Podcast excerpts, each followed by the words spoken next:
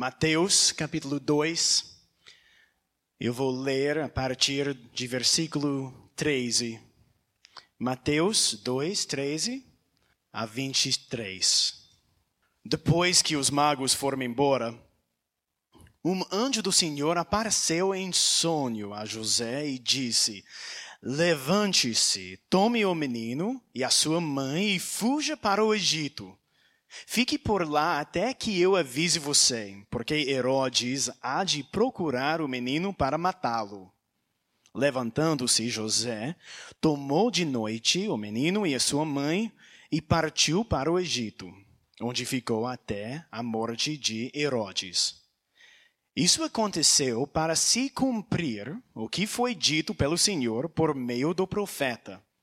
Do Egito chamei o meu filho.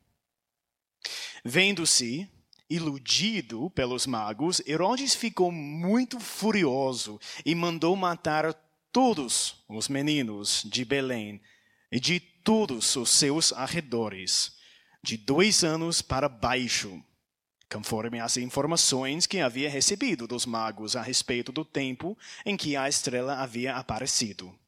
Então, se cumpriu o que foi dito por meio do profeta Jeremias. Ouviu-se um clamor em Ramá, pranto e grande lamento. Era Raquel chorando por seus filhos e inconsolável, porque eles já não existem. Depois da morte de Herodes, um anjo do Senhor apareceu em sonho a José no Egito e lhe disse: Levante-se, tome o menino e a sua mãe e vá para a terra de Israel. Porque os que queriam matar o menino já morreram. Levantando-se José, tomou o menino e a sua mãe e voltou para a terra de Israel. Porém, ouvindo que Arquelau reinava na Judéia em lugar do seu pai Herodes, teve medo de ir para lá. E, tendo sido avisado por Deus em sonho, José foi para a região da Galileia e foi morar numa cidade chamada Nazaré, para se cumprir o que foi dito por, por meio dos profetas: ele será chamado Nazareno. Vamos orar mais uma vez? O Senhor foi para adorar o Rei dos Reis que nós nascemos. E a gente quer pedir, Espírito Santo, que o Senhor, através das profecias do Antigo Testamento, cumpridas nele, que o Senhor crie adoração no nosso coração, adoração genuína, profunda, real. Adoração que transforma a maneira como a gente vê a nossa própria vida e a vida das pessoas à nossa volta e o mundo e as tristezas e a alegria e o passado e o presente e o futuro. Senhor, usa a tua palavra para fazer a gente adorar o Senhor em espírito e em verdade. A gente pede isso para a glória do teu próprio nome, para o bem da tua igreja e para a salvação daqueles que ainda não conhecem o Senhor, Pai. Glorifica o teu nome. Nós pedimos no nome do nosso Rei Jesus. Amém. Amém. Um dos bens mais valiosos que nós temos nessa vida é a nossa reputação. Provérbios 22, 1 diz que a reputação, o nosso bom nome, vale mais do que muitas riquezas. Um dos motivos porque a reputação vale mais do que as riquezas é porque as pessoas confiam em alguém a partir da reputação que aquela pessoa tem. Em outras palavras, a confiança que a gente tem numa pessoa é proporcional à reputação que ela tem. Vou te dar um exemplo. Você não sai de viagem e deixa a chave da sua casa e a sua família nas mãos de uma pessoa que tem uma reputação ruim, que você não confia. Você não faria isso. Isso não é sábio. Mas semana que vem, eu e a minha esposa vamos ficar uns dias fora e uma amiga vai ficar na nossa casa tomando conta das nossas crianças. Por que, que a gente vai fazer isso? Por causa da reputação dela. A gente conhece essa mulher. Ela tem um histórico de anos de amor e fidelidade. Então, o que a gente está fazendo é muito razoável. A gente confia nela e, por causa disso, a gente entrega nossa casa e até mesmo os nossos filhos. Agora, pensa por um momento na reputação de Deus. Olha o histórico de amor e fidelidade de Deus em relação a você. Quantas vezes Deus pecou contra você? Quantas vezes você recebeu alguma coisa diferente de Deus que não tenha sido o amor? Nenhuma. Nosso Deus tem uma reputação perfeita e por causa disso, ele é digno de toda a nossa confiança. Tudo que ele promete, ele cumpre. É isso que essa passagem está mostrando. Olha o versículo 15, um pouco mais para frente, mostrando os cumprimentos das promessas de Deus. O versículo 15 fala: Isso aconteceu para se cumprir o que foi dito pelo Senhor por meio do profeta. Olha como o versículo 17 começa. Então se cumpriu o que foi dito por meio do profeta Jeremias. Olha o versículo 23.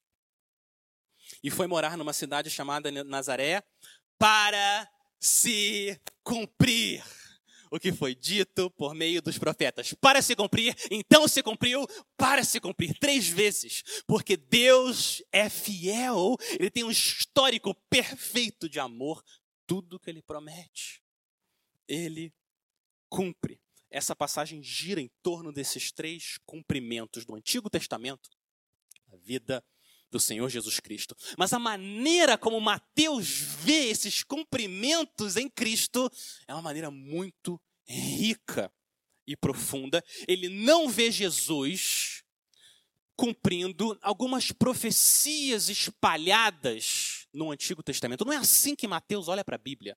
Ele vê toda a Bíblia e toda a história de Israel no Antigo Testamento como uma preparação para a chegada do rei. Eu quero ler a Bíblia como Mateus, como os apóstolos. Tudo, para onde quer que ele olhe, ele vê Cristo. E o desejo do meu coração é que você também leia a Bíblia dessa maneira, como Mateus lê ele vai mostrar aqui para gente é que Jesus Cristo está, de certa forma, repetindo, consertando e cumprindo a história de Israel. É isso que está acontecendo aqui no final do capítulo 2 de Mateus. O Senhor Jesus veio nos libertar da escravidão, ele veio encerrar o nosso exílio longe da presença de Deus, e ele veio nos guiar num novo êxodo em direção ao lugar onde Deus habita.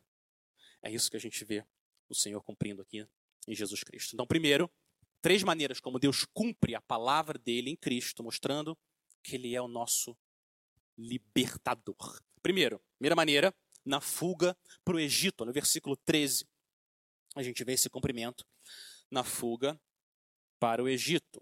Para a gente ter o contexto, no versículo 12, versículo anterior, a gente vê os magos sendo avisados por Deus em um sonho: não voltem para Herodes, não voltem por esse caminho. Herodes quer matar o menino, vão por outro caminho. Os magos obedecem e creem. E agora o anjo vai falar com José, o mesmo aviso para José. No versículo 13, ele fala: depois que os magos foram embora, um anjo do Senhor apareceu em sonho a José e disse: Levante-se, tome o menino e a sua mãe e fuja para o Egito. Fique por lá até que eu avise você, porque Herodes há de procurar o menino para matá-lo. Olha Deus protegendo o nosso libertador. E José obedece rápido, ele não espera nem amanhecer.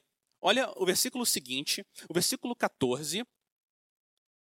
José se levanta, né, levantando-se José, tomou de noite. Ele foi rápido. De noite, tomou o menino, a sua mãe, e partiu para o Egito, onde ficou até a morte de Herodes. E agora vem a explicação. Por que estava acontecendo tudo isso? Isso aconteceu para se cumprir o que foi dito pelo Senhor por meio do profeta: Do Egito chamei o meu filho. E o profeta que Mateus está citando é o profeta Oséias, na passagem que a gente ouviu aqui no culto. Eu quero voltar com vocês lá para Oséias para mostrar o que, que Mateus está fazendo. Vamos lá para Oséias 11. Essa passagem está na página 995, se você está usando uma das Bíblias da igreja. Eu quero passar um tempo em Oséias para a gente entender, entender o que, que Mateus está fazendo. Como que ele lê o Antigo Testamento. Então, lá em Oséias 11, versículo 1, esse é o texto que Mateus está citando. Então, Oséias 1, 11. O profeta diz, falando em nome de Deus, Oséias 1, 11. Quando Israel era menino, eu o amei. E do Egito chamei o meu filho. Esse é o versículo que Mateus está citando. Aqui em Oséias, quem que Deus está chamando de meu filho?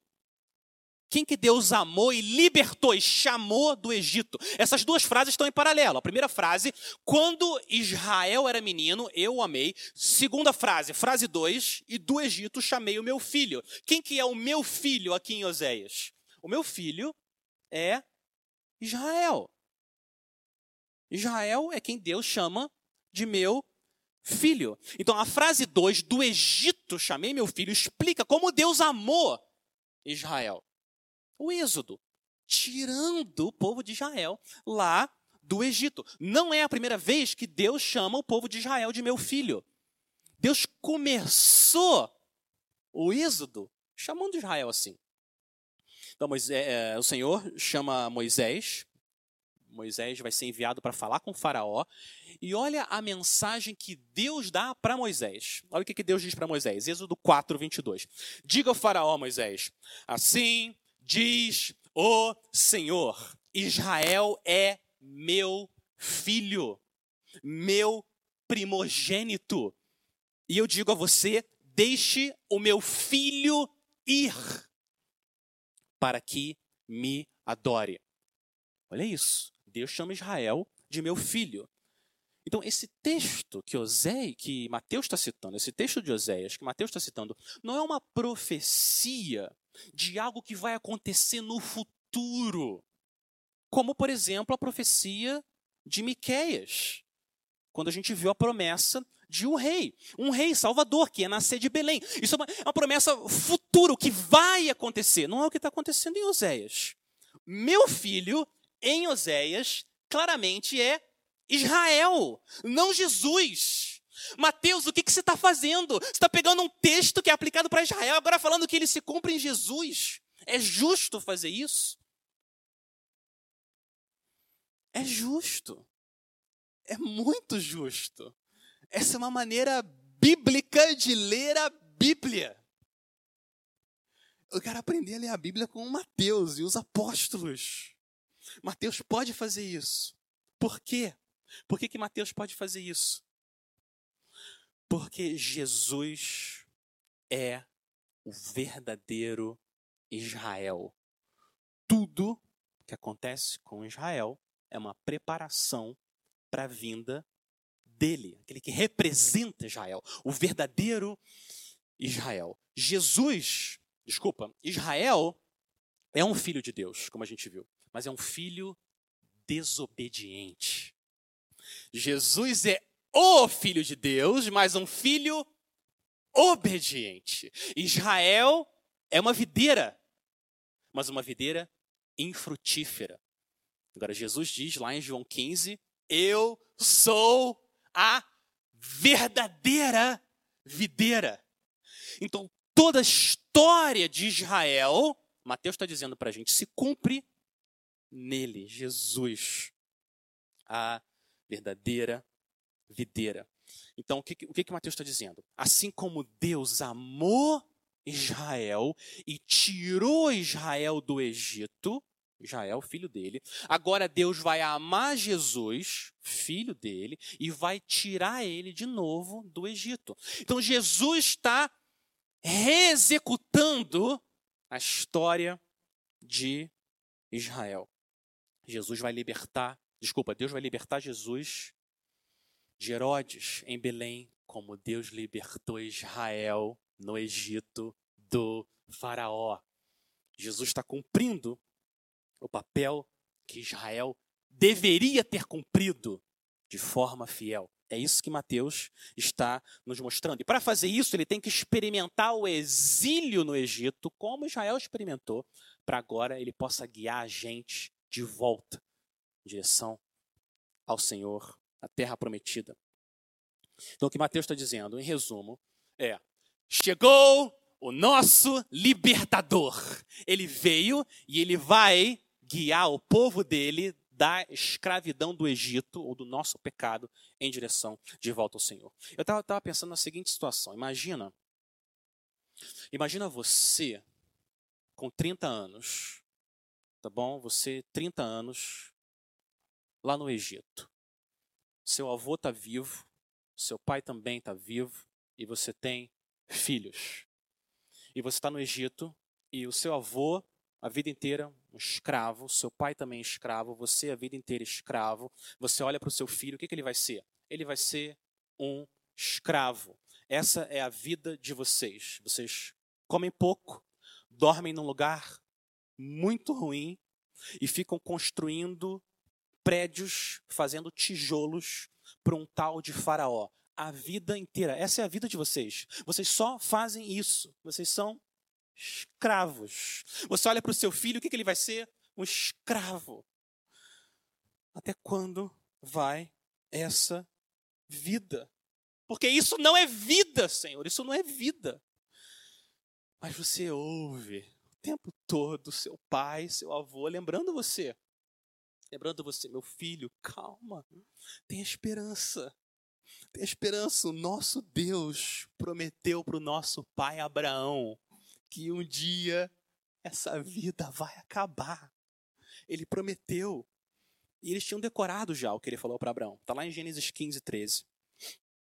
Deus disse para Abraão: Fique sabendo, com certeza, que a sua posteridade será peregrina em terra alheia será reduzida à escravidão. Deus avisou: vocês serão, vocês serão reduzidos à escravidão, e ela será afligida durante 400 anos. Mas eu, Deus prometendo, mas eu castigarei a nação que os escravizar, e depois eles sairão Deus está prometendo. Eles sairão, olha o êxodo, a mesma palavra, êxodo, êxodo é saída. Eles sairão com muitas riquezas. E o seu avô e o seu pai fica dizendo para você, sempre se lembra das promessas do Senhor. A gente confia no nosso Deus, a gente vai esperar nele. Ele vai nos libertar. E você está no sol, suando, cansado, chorando, porque você só faz isso. Você só fica construindo tijolo debaixo da escravidão do faraó. Você não aguenta mais viver desse jeito. Você vê as pessoas à sua volta morrendo porque elas estavam cansadas e não trabalharam o suficiente. Você está cansado. E aí chega um outro escravo hebreu do seu lado e fala: Moisés voltou. Deus enviou ele. E ele está fazendo sinais. E ele foi lá falar com o Faraó. Ele está ordenando o Faraó: liberta esse povo de Israel agora para me adorar. Ele chegou. O libertador chegou. Como você acha, você israelita de 30 anos, que sempre viveu assim, como você acha que o seu coração ia reagir? Eu digo para vocês que a gente não ia se aguentar, a gente não ia conseguir parar de pensar nisso. O libertador prometido chegou. Deus cumpriu o que ele falou que ele ia fazer. Agora, isso não é nada. Nada perto do que Mateus está dizendo que Jesus vai fazer com a gente. o nosso Moisés, o nosso libertador. Porque o que ele faz é muito maior do que o que o faraó vai fazer. Nosso Moisés, Jesus, ele não vem libertar a gente das garras do faraó do Egito. Ele vem libertar a gente da escravidão de Satanás, o príncipe das trevas, que odeia a gente e usa o nosso pecado para nos matar e nos aprisionar para sempre no inferno.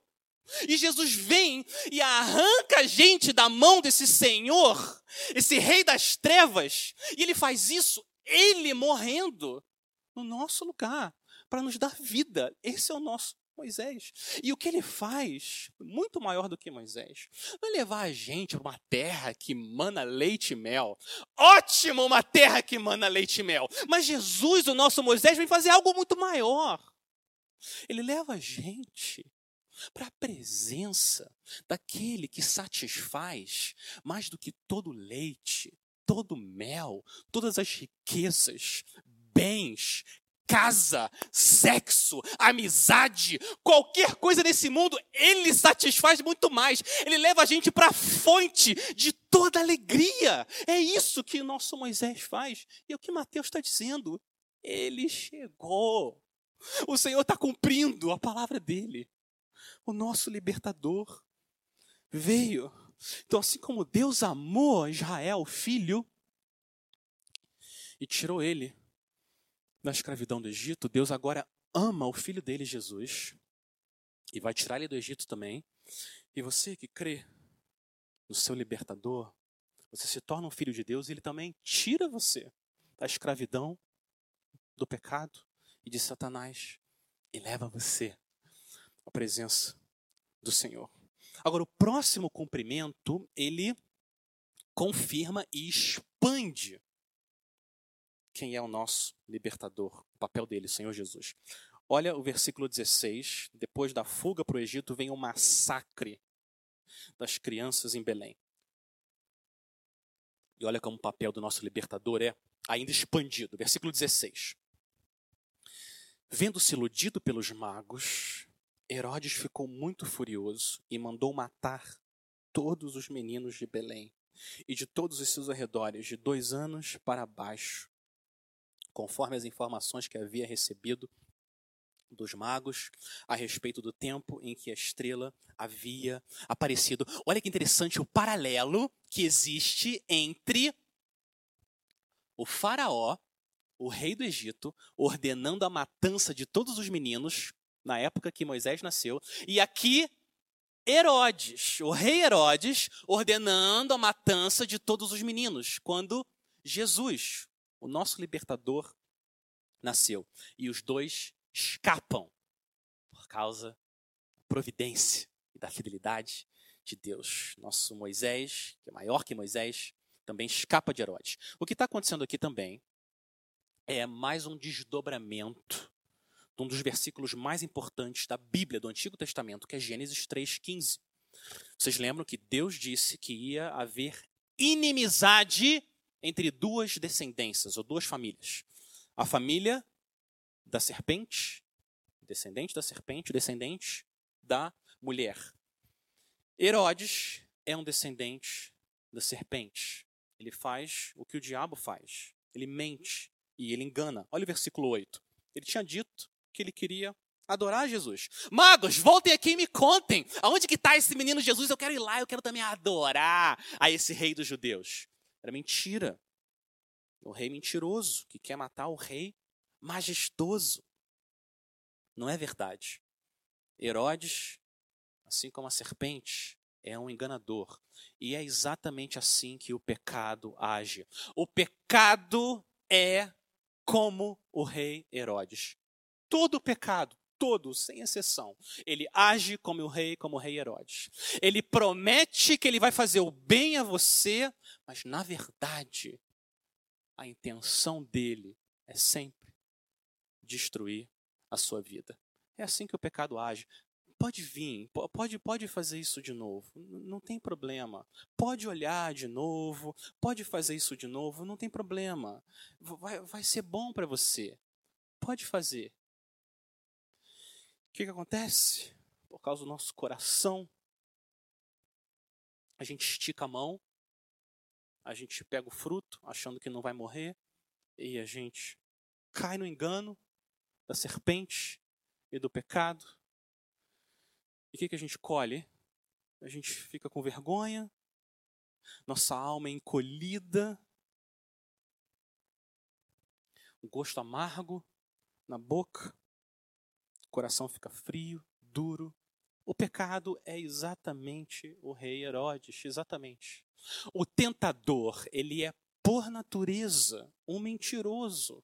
E o pecado é por definição, um destruidor da verdadeira alegria que só Cristo pode dar. E é isso que o pecado faz, ele mente. Você não precisa dele, vai por aqui, que você vai satisfazer. É mentira. Como o rei Herodes mentiu para os magos. A gente não quer fazer isso. A gente quer Cristo.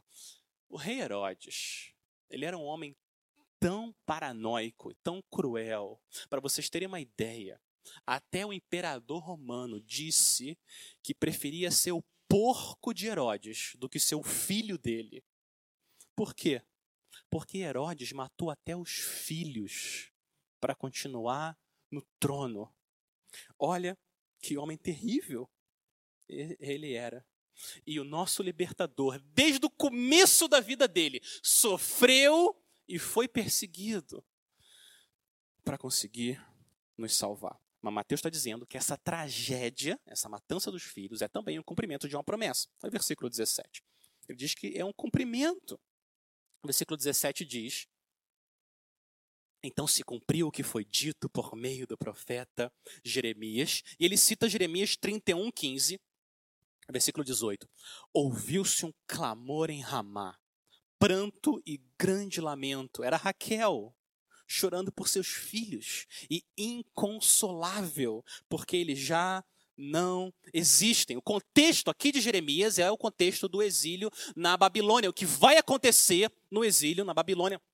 600 anos antes de Cristo. Então Jeremias está falando do grande lamento que houve em Ramá. Ramá, uma cidade que ficava ao norte de Jerusalém e era o caminho que os exilados os israelitas que tinham que ir para a Babilônia, eles tinham que passar por Ramá. E aqui, Raquel, versículo 18, ela está personificando, ela está representando todas as mães israelitas, vendo seus filhos morrendo e indo em direção à morte. Por isso ela reage assim. Então o sofrimento, o sofrimento das mães em Belém por causa dos seus filhos que estão sendo mortos é um cumprimento, um sofrimento das mães em Israel que sofreram por causa do exílio. É como se fosse uma reexecução do que aconteceu no exílio, mas mais que uma reexecução, o cumprimento final. Mateus está dizendo: esse é o fim do exílio, vai ser o fim do nosso lamento. Nosso libertador está chegando. O exílio vai acabar, o lamento vai chegar ao fim. Ele vai enxugar todas as lágrimas das mães, dos pais e dos filhos. Então, o exílio que representa o julgamento de Deus e a separação da presença de Deus, Mateus está dizendo: agora ele vai chegar ao fim, porque o libertador também chegou. Agora, olha que interessante. A gente olha para o contexto de Jeremias 31, da onde Mateus está tirando essa profecia, e tudo em volta de Jeremias 31, tudo, tudo é sobre perdão e restauração. O único versículo, o único versículo que é um lamento é esse que ele cita. O único. Deixa eu ler para vocês a continuação, logo depois do lamento. Olha o que, que Deus promete. Lá em Jeremias, capítulo 31, que é o capítulo da nova aliança. Olha o que, que, o que, que Deus fala logo depois desse lamento das mães israelitas por causa do exílio. Jeremias 31, 16. Assim diz o Senhor reprima a sua voz de choro, enxugue as lágrimas de seus olhos, porque o seu trabalho será recompensado, diz o Senhor, pois os seus filhos voltarão da terra do inimigo. Há esperança para o seu futuro diz o Senhor. Há esperança para o seu futuro. O exílio não é o fim. Vocês vão experimentar esse julgamento, mas não é o fim o exílio. Eu vou enviar o libertador de vocês. Ele continua. Há esperança para o futuro, diz o Senhor, porque os seus filhos voltarão para a sua própria terra. Versículo 20. Não é Efraim, o meu filho querido, o filho das minhas delícias pois sempre que falo contra ele, lembro dele com ternura. Por isso, o meu coração se comove por ele. Deus falando. O meu coração se comove por ele e dele certamente me compadecerei, diz o Senhor. Certamente me compadecerei. Então Mateus vê no lamento dessas mães pelos seus filhos lá em Belém o cumprimento do lamento por causa do exílio, por causa da separação da presença de Deus. Nossa tristeza de viver longe do Senhor chegou ao fim, porque aquele que nos traz de volta chegou até a nós. Então, o Senhor tem compaixão teve compaixão de nós enviando Jesus. Isso é algo que a gente precisa lembrar sempre. Eu queria que você, filho de Deus, filha de Deus, carregasse isso com você. Deus, no meio das tragédias e das tristezas, Ele está trabalhando para o nosso bem. Até a matança de crianças é um passo no plano de salvação do Senhor. É um passo no maior ato de amor que podia acontecer. É um passo no caminho que o filho precisa percorrer para ser sacrificado na cruz e eliminar toda a nossa injustiça e toda a nossa experiência de injustiça nesse mundo. Deus usa tristezas e tragédias na nossa vida para cumprir seus propósitos de fidelidade e amor. Então, quando você chora e no seu grande pranto e lamento, e quando você está inconsolável durante essa tristeza, Deus está agindo, executando a sua vontade santa, seus propósitos bons na vida do seu povo.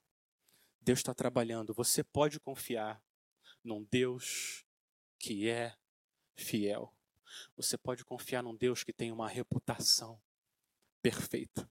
Então, primeiro cumprimento, Oséias capítulo 11. Jesus é aquele que nos lidera num novo êxodo em direção à presença de Deus. Segundo cumprimento, na matança, Jesus é aquele que encerra o nosso exílio.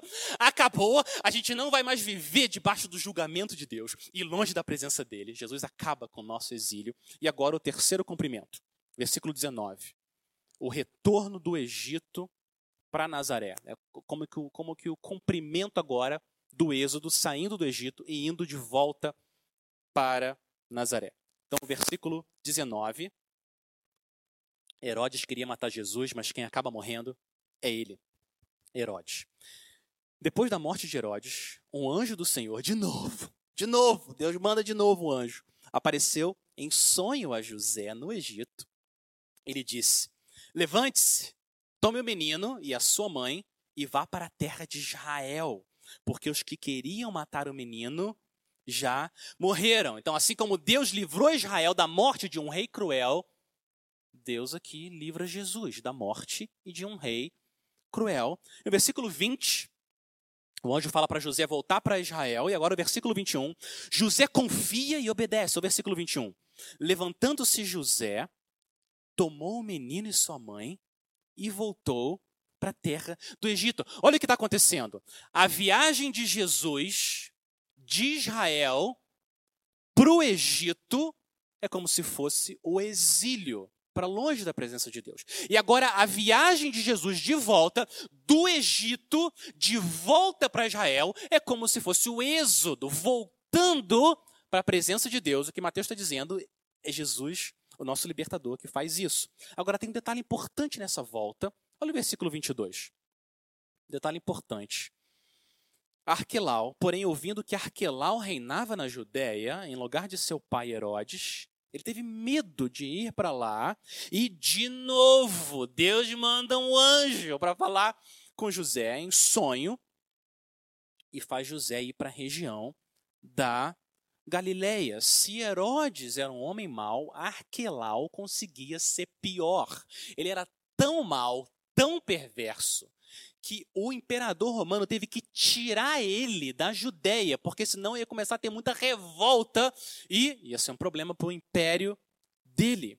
Mas em meio a toda a maldade humana, na época de Jesus e hoje, Deus está guiando a história, executando o seu plano de salvação, enviando o anjo, sonho, protegendo Jesus, José e Maria para cumprir a palavra dele. Olha o versículo 23 agora.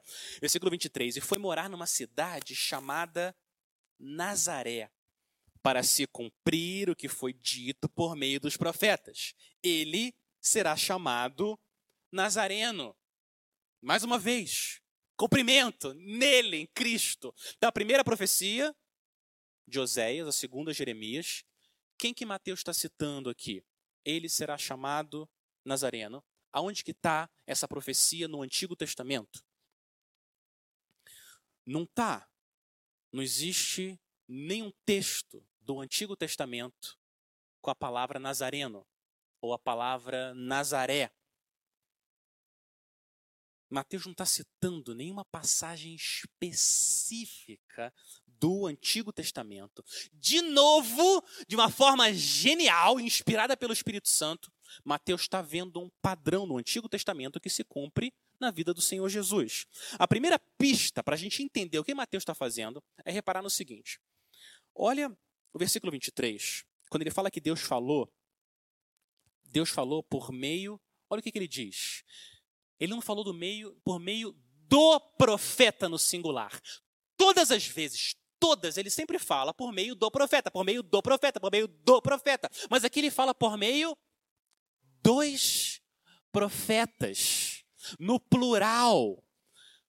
Essa é uma primeira pista. Mateus não está citando um versículo específico do Antigo Testamento. Ele está falando de um tema mais geral que aparece nos profetas do Antigo Testamento, mas não um texto específico. Agora, o segundo passo é entender que tema é esse, então. O que, que ele quer dizer com Jesus sendo nazareno, cumpre a palavra do Senhor.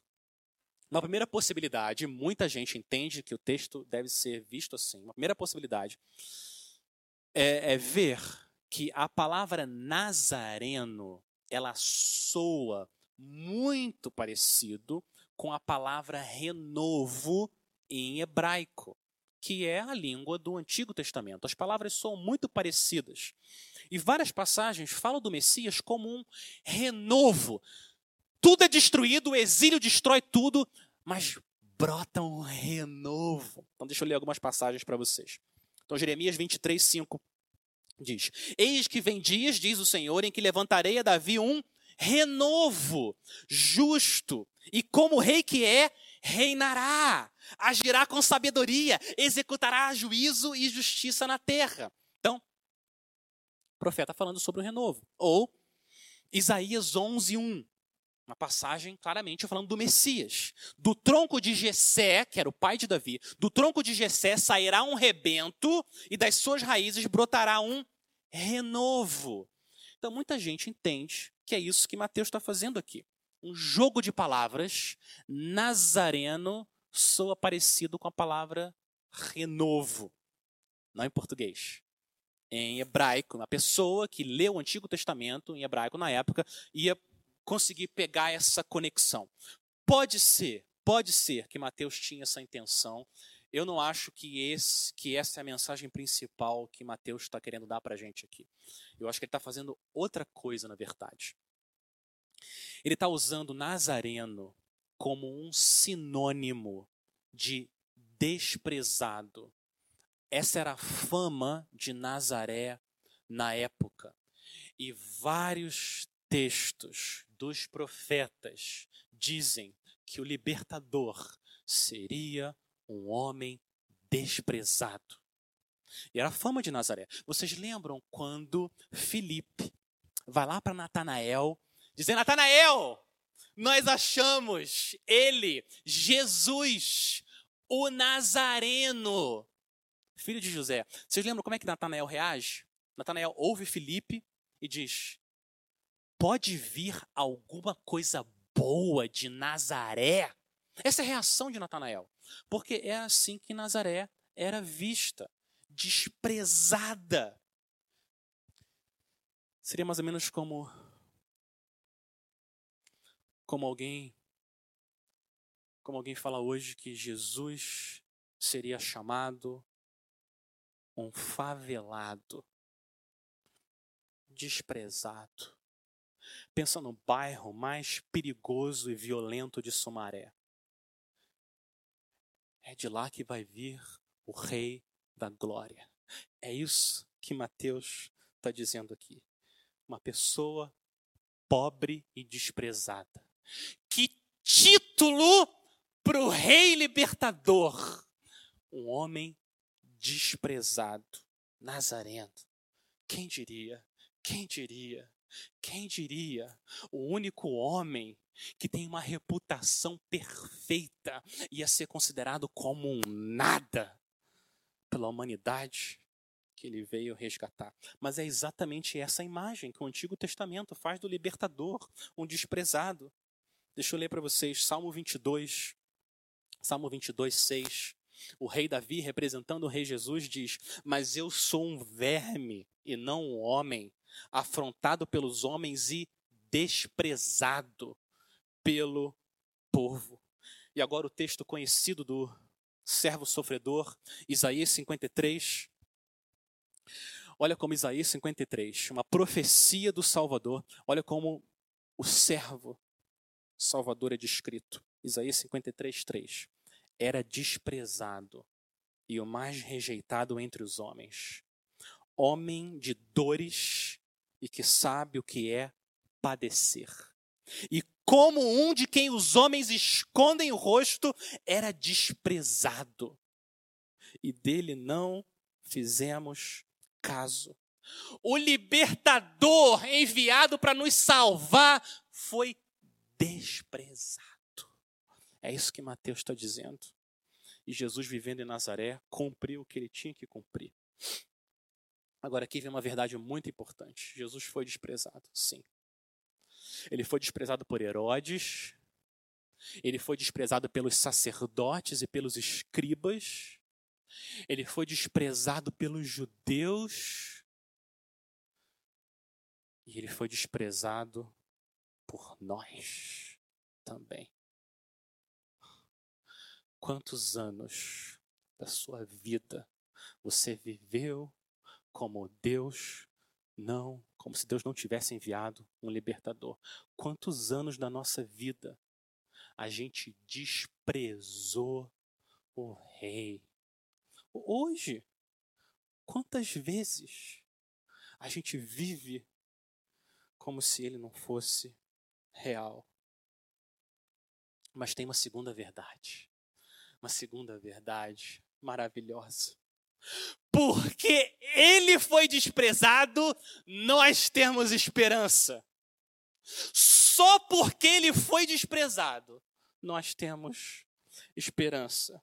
Porque ele foi desprezado por Deus na cruz, nós podemos ter nossa reputação todas as manchas da nossa reputação cobertas com o sangue dele, porque ele foi desprezado no nosso lugar. quando você recebe esse libertador desprezado, o que Deus faz é cobrir toda a sua culpa, perdoar todos os seus pecados. A vida de Jesus, do começo ao fim, foi uma vida de sofrimento, humilhação e desprezo. A cruz não é o começo da humilhação. A cruz é a coroa de toda uma vida de sofrimento e desprezo que ele enfrentou por nós, no nosso lugar. E você confessa, você confessa hoje que você desprezou Cristo. Graça de Deus, Ele perdoa você, cobre você com o sangue dele e todo o seu pecado. Uma mulher chamada Jack Hill Perry. Essa mulher hoje é uma cantora cristã, escritora, mas ela desprezou Jesus também por muitos anos ela entregou a vida dela à prática homossexual e vários outros pecados. Se você quiser conhecer a história dela, você pode pegar na biblioteca. Ela escreveu a autobiografia sobre né, como que o Senhor resgatou ela. Mas finalmente, finalmente ela encontrou o libertador. Ela encontrou o rei, ela confessou os pecados dela e sabe o que aconteceu? O rei falou: Perdoa você eu liberto você do seu pecado, da escravidão de Satanás, e você vem até a mim. E eu tenho compaixão de você. Foi o que aconteceu. Transformou a vida dela. E olha a lógica bíblica que essa mulher usa. Olha que coisa linda. Olha a lógica bíblica que ela usa. Ela escreveu no último livro dela. Vê se não é verdade o que ela está falando. Se Deus é santo, ele não pode pecar. Se ele não pode pecar, ele não pode pecar contra você. Se ele não pode pecar contra você, isso não deveria fazer dele o ser mais confiável que existe. Olha que lógica bíblica, maravilhosa. Se Deus não pode pecar contra nós, mesmo que a gente não entenda o que Ele está fazendo, isso não deveria fazer dele um ser digno de toda a nossa confiança?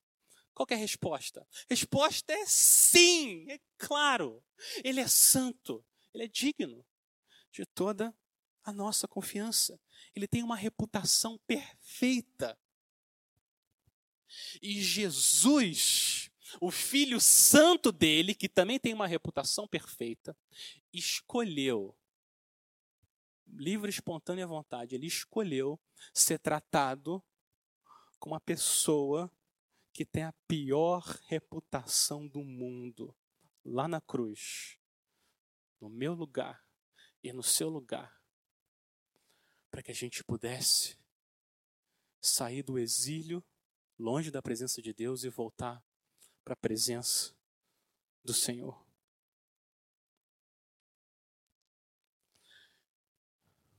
Ele se entregou na cruz para que a gente pudesse ser liberto de uma vez por todas do Satanás, do pecado e da morte. E é só porque ele foi desprezado, só por causa disso, porque ele foi desprezado pelos homens e na cruz, que você pode viver como um exilado e peregrino nesse mundo com esperança. Com esperança. Porque você sabe para onde que Ele está levando você. Você pode confiar nele. Um Deus que tem uma reputação perfeita, mesmo em meio às suas tristezas e tragédias. Você olha para o histórico de amor e de fidelidade do Senhor. Ele é santo, ele é fiel. Tudo que ele prometeu, ele vai cumprir. Vamos orar. Senhor, nosso Deus Todo-Poderoso, nosso Pai, a gente quer louvar o Senhor por ter enviado o nosso libertador, nosso libertador que foi exilado da tua presença na cruz, que nos lidera de volta à tua presença. E a gente sabe que o custo para ele fazer isso foi o Senhor tratar ele como aquele que tinha uma reputação cheia de pecado como o nosso. Louvado seja o Senhor pela esperança que nós podemos ter naquele que se entregou no nosso lugar. Senhor, abençoa agora, por favor, abençoa, Senhor, agora a celebração da ceia, onde a gente vê de uma maneira simbólica, visível e real o teu amor que se manifesta corpo moído do Senhor Jesus e no sangue dele derramado no nosso lugar. Abençoa, Senhor, a tua ceia, em nome de Jesus. Amém.